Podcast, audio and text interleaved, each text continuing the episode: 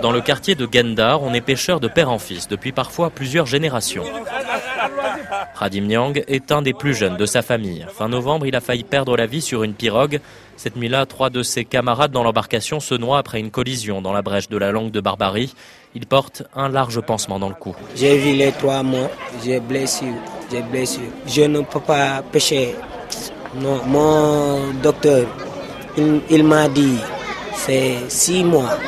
Le blessure. Six mois d'attente, tout dépend de l'évolution de la blessure. Mais Khadim Nyang ne pourra plus pêcher à plein temps. Certains prennent la mer sans précaution, rappelle Ibrahim Agay, pêcheur chevronné depuis une vingtaine d'années. Il faut être prudent à la mer. Mais les pêcheurs sont très têtus, tellement têtus. Moi, je ne suis pas têtu. Je suis prudent.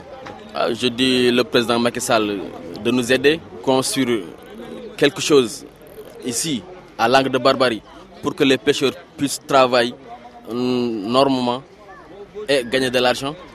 Nos amis, nos frères meurent sur la mer. Ça, c'est pas normal. C'est le président Abdoulaye Wade qui, en 2003, décide de percer cette brèche, à l'époque pour limiter les inondations. Aujourd'hui, un désastre constate l'adjoint au maire chargé de la pêche, la Tirfal. Cette brèche est même aujourd'hui qualifiée de couloir de la mort. Un endroit plus que maudit même. Le débarquement du poisson ne peut se faire qu'au niveau du fleuve. Donc, pour pouvoir débarquer, impérativement, on doit passer par la brèche. Au départ, c'était profond. Les, les, pirogues passaient sans toucher. Mais maintenant, avec, avec bon, les, les bancs de sable, il est difficile aux pirogues de, de, traverser sans chavirer. Le gouvernement du Sénégal a enfin décidé de prendre des mesures concrètes. 5 milliards de francs CFA, près de 8 millions d'euros pour draguer, c'est-à-dire creuser la brèche afin de la rendre plus sûre.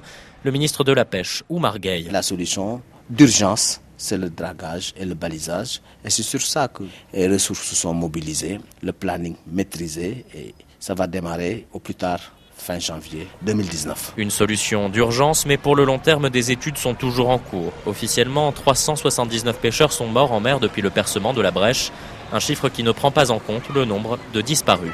William Delesseux, de retour de Saint-Louis, RFI.